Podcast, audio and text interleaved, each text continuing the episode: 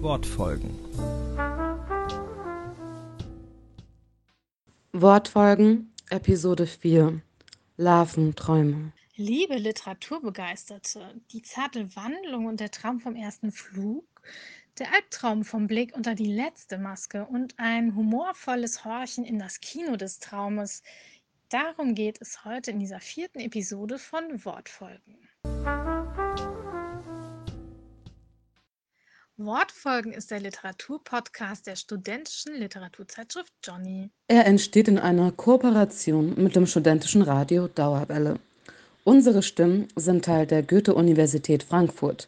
Ihr hört die erste Staffel mit Beiträgen aus Johnny 7 und 9. Auf lyrische Art und Weise entfaltet Wolfgang Mach die sehnsüchtige Entwicklung einer Raupe zu der besten Version ihrer selbst. Die Entfaltung eines Falters. Wolfgang Mach Die Raupe träumt vom Tanz im Wind. Gelesen von Susanne Herrmann. Die Raupe träumt vom Tanz im Wind. Sehnsüchtig schaut die Raupe in den weiten Himmel, hat keine Lust mehr auf die grünen Blätter, möchte tanzen im Wind, flattern in der Sonne und von süßem Nektar kosten. Strengt sich noch einmal an, eine letzte Haut schwillt, bis die Hülle platzt. Es beginnt die Verwandlung, poppt am Zweig der wilden Kirsche, schaukelt schwindelfrei im Windhauch. Dann ein Strecken, ein Recken mit aller Kraft.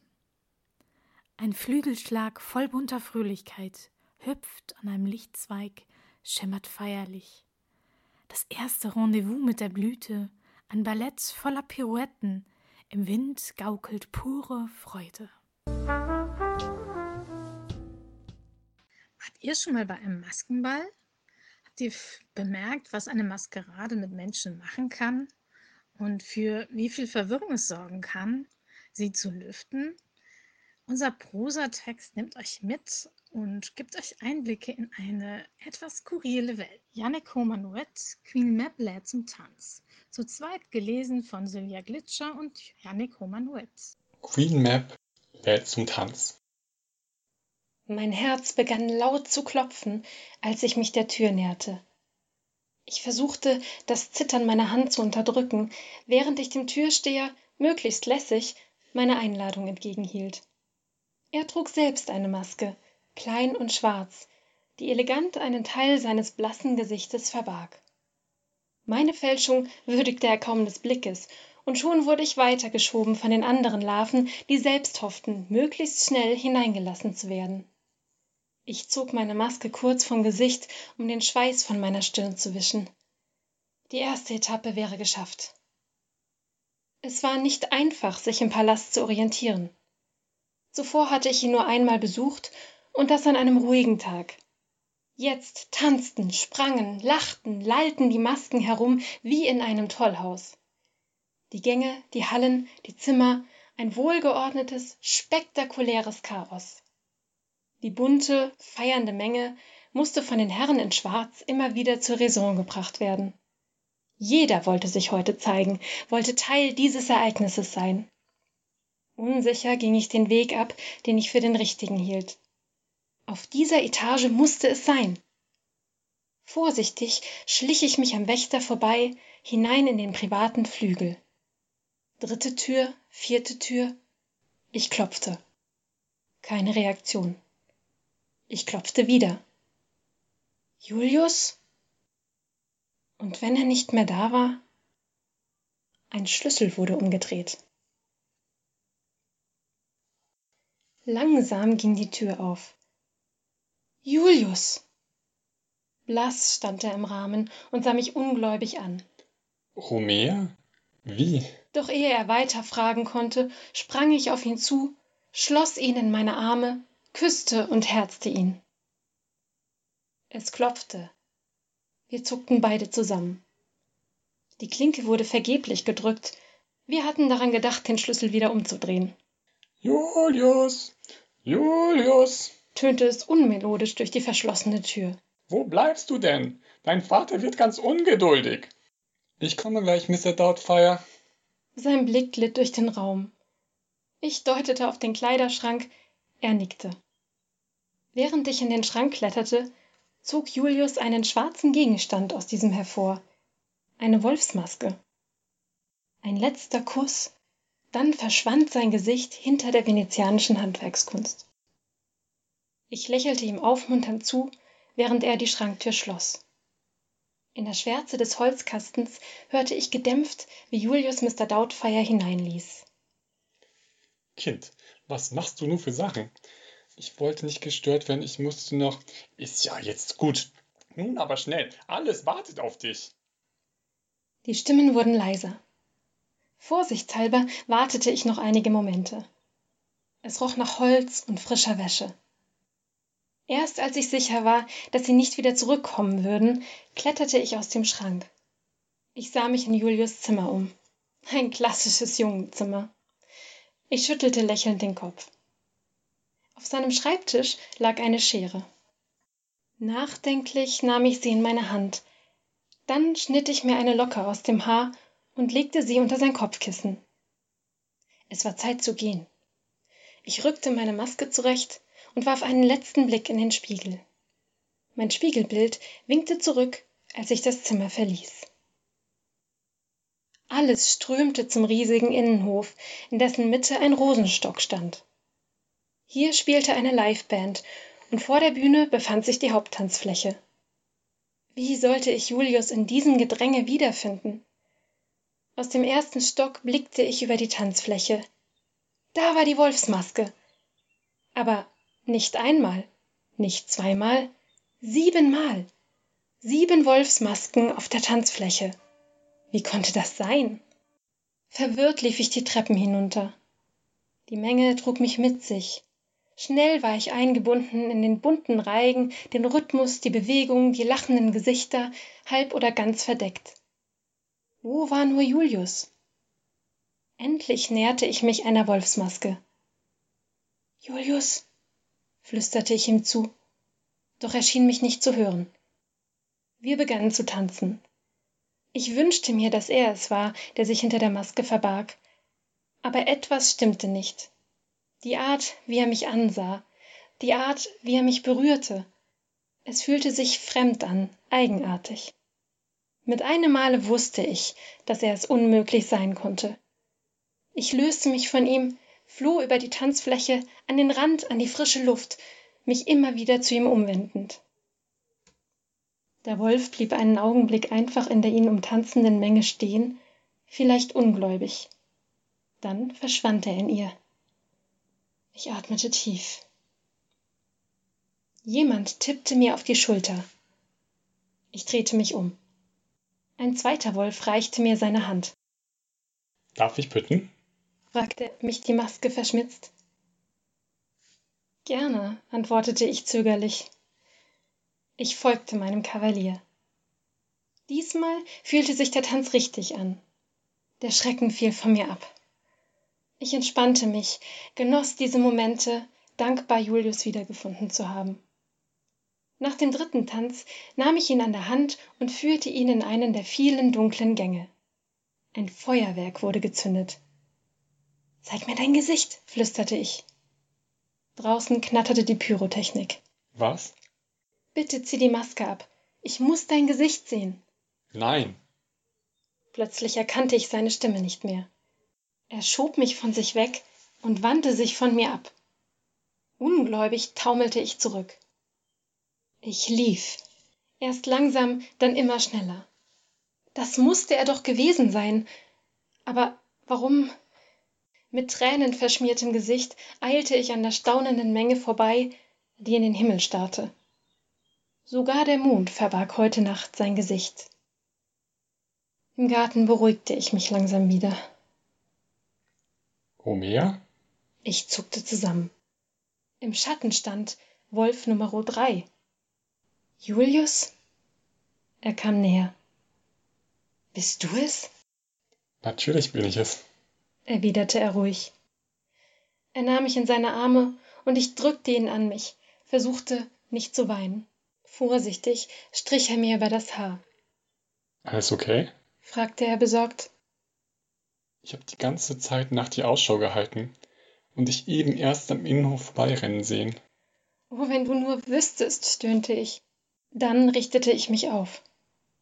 Bitte zeig mir dein Gesicht. Wie bitte? Er klang verwirrt. Sieh bitte deine Maske ab. Ich muss dein Gesicht sehen, insistierte ich. Klar, aber warum? Bitte tu es. Achselzuckend griff er an seinen Kopf und endlich, endlich erschien hinter dem Wolfsgesicht mein wunderschöner Julius. Er lächelte und ich lächelte zurück. Doch schnell wich mein Lächeln Entsetzen. Aus einem unerklärlichen Grund wiederholte Julius seine Geste und hielt plötzlich sein eigenes Gesicht in den Händen. Wie eine Maske fiel es zu Boden. Ich blickte wieder nach oben. Vor mir stand ich selbst. Hämisch grinste ich mich an. Eine Ewigkeit sahen wir uns in die Augen. Dann drehte sich mein Spiegelbild um und rannte davon. Hey, stehen bleiben, rief ich. Mit weichen Knien rannte ich hinterher. Der Weg durch den Garten war sicherer. Endlich trat der Vollmond hinter den Wolken hervor. Über den Innenhof verfolgte ich meine Doppelgängerin. Wir schlängelten uns durch die Menschenmenge, die wie versteinert immer noch an den Himmel starrte, diesmal mit einem verstörten Gesichtsausdruck zum Mond. Ich achtete kaum auf sie, denn ich musste mich im Auge behalten, sonst war ich mir gleich entwischt. Ich sah, in welchen Gang ich abbog. Schnell rannte ich hinterher und konnte gerade noch erkennen, in welche Richtung ich am Ende des Ganges rannte. Ich rannte und rannte. Währenddessen kam Bewegung in die Menge. Die Gäste bewegten sich wieder. Während des Laufens konnte ich nur Einzelheiten erhaschen. Überall schienen an Leuten Haare zu sprießen, an den Armen, an den Beinen, am Hals, im Gesicht. Auch die Köpfe schienen sich zu verformen. Masken wurden von wuchernden Schnauzen zur Seite gedrückt. Die Herren in Schwarz konnten ein solches Betragen selbstverständlich nicht tatenlos mit ansehen.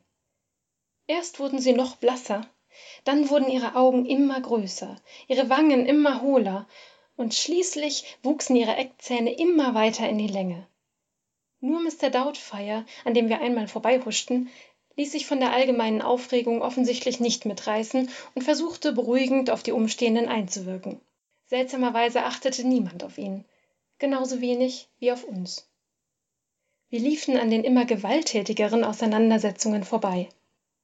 Die Böden wurden rot und rutschig, und die Treppen schienen nicht mehr nur nach oben zu führen, sondern in alle möglichen Richtungen. Allgemein schien das Schloss sich zu zerdehnen. Die Gänge wurden immer länger.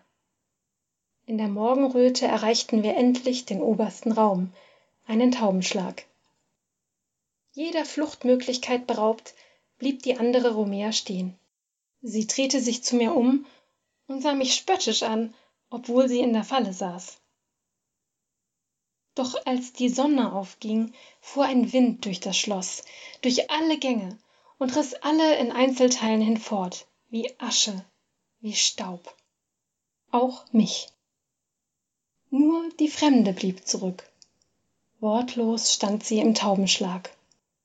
Dann lief sie die Treppen hinunter, langsam die menschenleeren Korridore entlang. Nichts erinnerte mehr an das Fest. Der Innenhof war leer, bis auf den Rosenstock. Langsam näherte sie sich ihm. Um an der einzigen Rose, die blühte, zu riechen, lüftete die Unbekannte ihre letzte Maske, mein Gesicht. Und weil darunter nichts mehr war, fiel in diesem Moment die Maskerade in sich zusammen. Zu Boden wurde Staub. Nur eine Lerche sang einsam ihr Lied.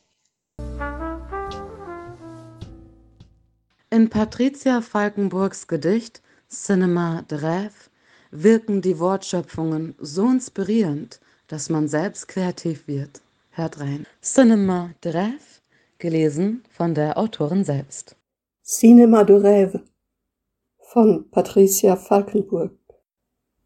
Mir ist so quirl, Strudel, Sprudel, Gedanken holter poltern durch den Kopf. Schwaden schwappen in Windungen zu rechts, zu links, im Kreisschritt zurück, Kieselgefiesel gröllt vorbei. Schäumende Schlafschlaufen, Seifenblasen, Phantastereien, Zwirbelgewirbel kreist, Irrlichtereien in die Nacht. Hinter traumschwer verzuckenden Lidern Furchtgeduck, Freischrei, Morgen vorbei. Schlafschlaufen, Strudel-Sprudelgedanken, Irrlichtereien in der Nacht, Ritter poltern durch den Kopf, Kieselgefliesel, Seifenblasen, Fantastereien, Freischrei. vorbei. Ist es noch nicht. Ja, das stimmt. Allerdings finde ich es ziemlich spannend, wenn man sich mal darauf einlässt und einfach mal mit Sprache spielt. Einfach irgendwas zusammenschmeißt, was einem gerade in den Kopf kommt und dann schaut, was man da für neue Worte draus machen kann. Finde ich sehr inspirierend und es macht auch richtig Spaß. Dem stimme ich voll und ganz zu. Und an dieser Stelle möchte ich Patricia Falkenburg auch danken, dass sie mich direkt dazu prompt inspiriert hat, die Einleitung diesmal in einem kurzen Gedicht zu schreiben. Und es kam einfach aus mir herausgewirbelt. Und das Wort Traumfetzen ist in dem Sinne auch entstanden. Und genau das erinnert mich eigentlich daran, was in dem Gedicht selbst vorkommt. Mir kommt es so vor, als würden einige Fetzen aus Situationen angereiht werden und verwandelt werden und in Worte. Also als würden Wortfetzen zusammengesetzt werden, so wie ein Patchwork so ähnlich und wie dann etwas Neues daraus geflickt worden ist. Das, das ist einfach wirklich schön. Ja, da hat sich was verwandelt. Ähm, irgendwie so die Lust, äh, ja, so die Lebenslust, finde ich, äh, steckt da auch ein bisschen dran. Ehrlich gesagt erinnert mich das an unseren anderen ly lyrischen Text, äh, nämlich an die Raupe. Die Raupe ist ja auch mit dem Schmetterling zusammen ein Symbol für den Wandel, für die Verwandlung, die ja auch äh, ja, einen gewissen Zauber hat. Und irgendwie in diesem Gedicht, ähm, finde ich, steckt auch so viel Lust darauf, also so eine positive Sehnsucht danach, sich darauf zu freuen, ähm, sich zu verwandeln und anders zu werden, also sich weiterzuentwickeln. Das ähm, spürt man da zum Beispiel auch sehr. Absolut in beides ähm, wird Potenzial auf unterschiedliche Art und Weise entfaltet. Einmal Wortfetzen, die zusammengereiht werden, entfalten das Potenzial neuer Schöpfungen.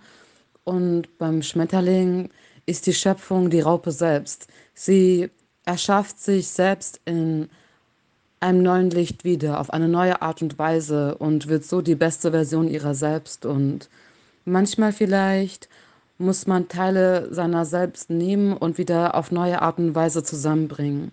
So wie Wortschöpfungen oder so wie Versionen der eigenen Identität. Und das finde ich wirklich spannend. Ja, die Sehnsucht nach der besten Version seiner selbst. Ich finde, das steckt auch total in dem Text über Queen Mab drin, weil irgendwie in diesem ganzen Verwirrspiel, diesem Maskenball und diesen sieben verschiedenen Wolfsmasken und der, der Suche danach, welcher ist jetzt der richtige, wahre, ähm, da, da steckt halt auf diesen vielen Ebenen auch irgendwie diese, dieses, ja, dieses Suchen nach dem puren Selbst drin, finde ich. Das ist unglaublich spannend. Queen Map zeigt auch sehr schön, dass man sein eigenes Gesicht in diesem Prozess auch verliert. Dass man manchmal ein Gesicht, das man geglaubt hat zu kennen, wie das Gesicht seines eigenen Partners oder so, dieses Gesicht wirklich im Endeffekt maskiert sein kann, im Endeffekt vielleicht nicht das Gesicht ist, wovon man geglaubt hat, dass es das wahre Gesicht des Partners wirklich ist. Und irgendwann blickt man in das wahre Gesicht seines Partners und man versteht vielleicht, dass das Gesicht, das man geglaubt hat zu kennen, dass das nur die eigene Projektion auf das Gesicht des anderen war. Und sehr oft projizieren wir einfach unsere persönlichen Wünsche und Gedanken auf andere Personen, sodass die Personen anders erscheinen, als sie wirklich sind. Oder dass man selbst im Endeffekt anders erscheint, als man vielleicht selbst auch ist. Und dadurch, finde ich, zeigt Queen Map einfach wirklich sehr schön, dass es manchmal sehr wichtig ist, Gesichter zu verlieren, Gesichter gar nicht mehr wiederzuerkennen. Ja, was ist, wenn die letzte Maske fällt? Also wenn man diese Verformung, diese Verwandlung, dieses Verwirrspiel quasi beendet, was passiert? Ähm, das ist ein spannender Vorgang, finde ich. Und äh, hier in diesem Queen Map zum Tanz wurde mit all diesen verwirrenden und Verwechslungsspielen äh, sehr schön gespielt. Also es wurde einem so bildlich vor Augen geführt. Und ähm, ja, es ist auch fast, hat das so einen philosophischen Touch. Ähm, ganz im Sinne der Doppeldeutigkeit von diesem Wort. Äh, Larve, entlarven steckt da ja auch drin. Und jetzt entlarven wir nur noch eines. Jetzt ist diese Folge vorbei. Ich hoffe, ihr freut euch auf das nächste Mal, wenn es wieder heißt Wortfolgen.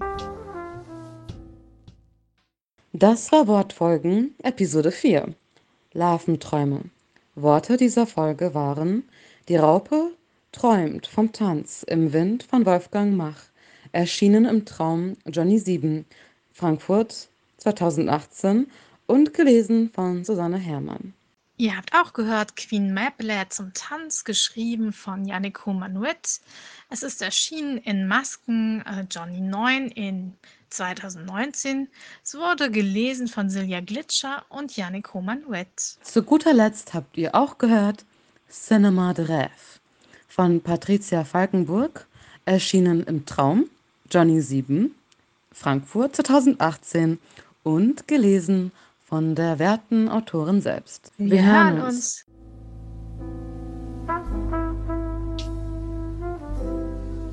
Wortfolgen.